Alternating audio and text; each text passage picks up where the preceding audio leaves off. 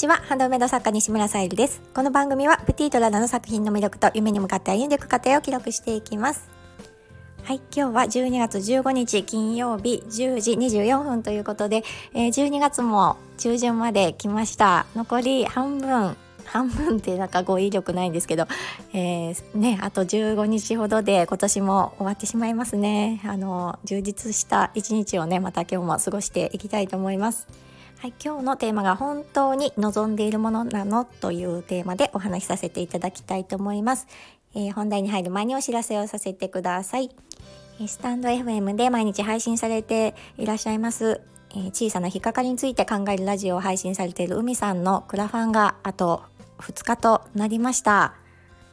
日々ね、あの、橋の中でも、あの、必死でね、動かれているのも伝わってきますし、うん、あの毎日ね心の葛藤があるんだなっていうのも感じており、まあ、そういった方にはねあのちゃんと救世主が現れたりして、うん、その辺りもああよかったとか思ったりしながら私もあの応援させていただいております。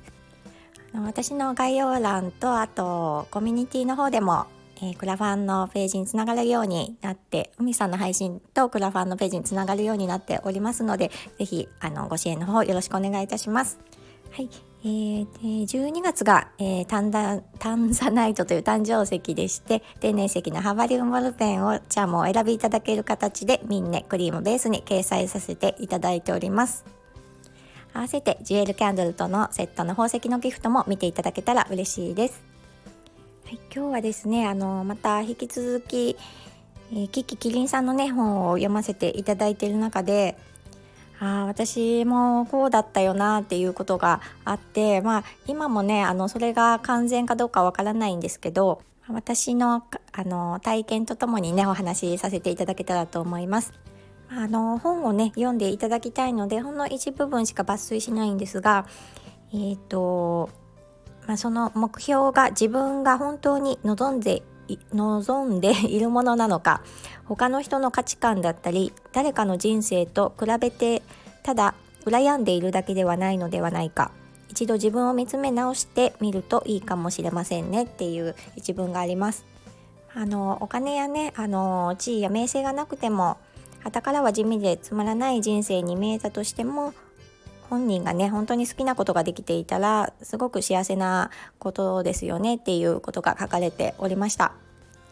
で私あのちょうどね数年前、まあ、自分の、えー、理想の未来を書き出していたことがありましてでそれがねあのー、本当に、うん、望んでいることなのかっていうのが分からなくなった時があるんですよね。書き出したことが本当にまあキラキラしたこととか書き出してるんですけど本当にそれが自分が望んでいることなのかっていうのがちょっとねよく分からなくなった時期がありました。例えば私ですとその時はねあのフランスに住んでみたいとかこういう大きなお家に住みたいとかいろいろ書き出したわけなんですけどで後にまあ結論から言いますと私はねあのフランスにまあ住みたいわけではなかったんだなっていうのが分かりました。まあ、それはなぜ分かったかと言いますと、まあ、当時あの Facebook であの初めねあの知り合いというか、まあ、メッセージのやり取りをさせていただいている中でその私はねあのフランスに、まあ、旅行には行ったことがありましてその建築物のデザインとかその詳しいわけではないんですけどあの、ね、インテリアとかすごく好きだなと思っている中で出会った方がフランス在住在住住んだことがあった方なんですよね。でそこでねお仕事もされたりとかしていて、まあ、デザイナーさんでもあり、まあ、いろんなあのお仕事をを持っていらっしゃる方だったんですけど、まあ、その方がねあのその当時群馬県にお住まいということであの初めましてなのに泊まらせていただいて ちょっとねお話しさせてもらうというとても素晴らしい機会をいただいたことがあります。ただその時ねあの伺った理由があのフランスに住んでみたいからっていう理由ではなかったので あのねほりはほりはお聞きはしてないんですけどそんな中でねあのまあ、お母様がおそらくまあ今もフランスでお一人でねいらっしゃるフランスが大好きでいらっしゃるということでまあね年齢も年齢ですし、うん、日本に帰ってきてほしいっていうね願いがあったようなんですが、まあ、お母様は、ね、フランスが好きなのでっていうことでもしねでもそこでまああのパターンとねお亡くなりになられたってなった際に、まあ、その後のそのフランスでのうん、書類などのねそういう対応とかそういったのもねあのとても大変だからっていうこともおっしゃってたんですよね。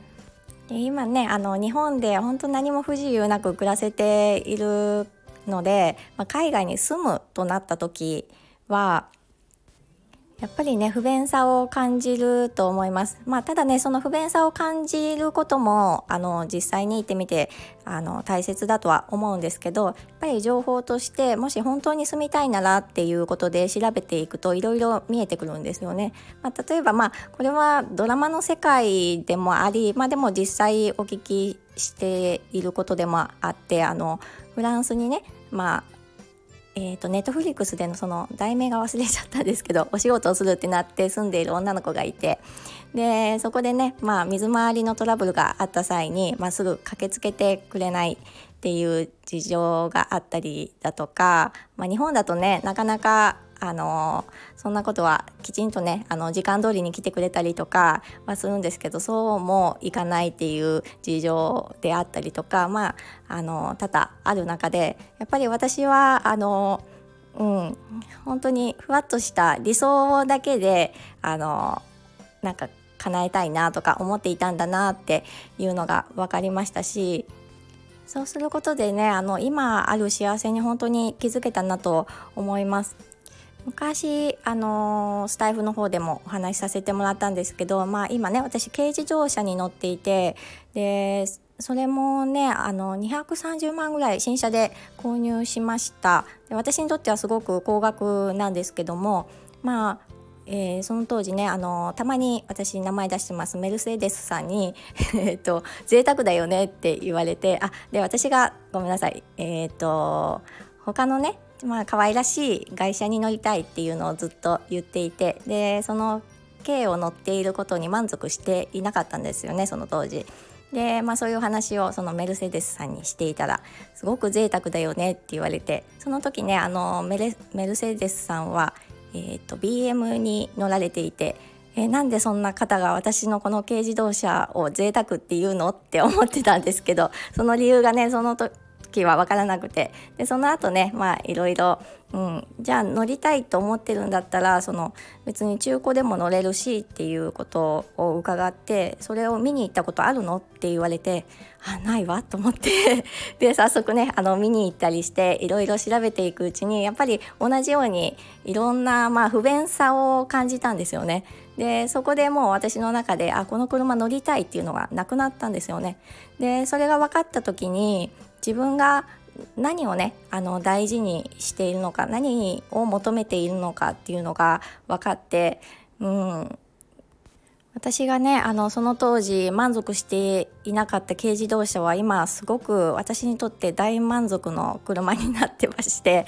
でねシートヒーターもつくしあの寒いのね私とっても苦手なのでで小回りも効くしで運転な苦手なね私にはこのサイズがぴったりだしであの引っ越しもねあのこの車で2回ほどしてで後ろがねすごく広い軽自動車にしては広い車なのでとってもねあの運びやすかったですしもうそういうありがたさにねようやく気づいたっていうちょっと恥ずかしいお話なんですけどそうすることでねあの今日のテーマである本当に望んでいるものは何なのかっていうことに、まあ、気づかせてもらいました。まだね私はその理想を求めるところがあったりするかもしれないんですけどでもまあじゃあそれを叶えたい時にあの何が必要なのかとか、まあ、そうやってね、あの調べていくことによって本当に叶えたいことなのかっていうのが分かってくると思うので、まあ、あのちょっと長くなりましたがあのどなたかの参考というか 何かきっかけになればと思います。はい、今日も最後まで聞いてくださりありがとうございます。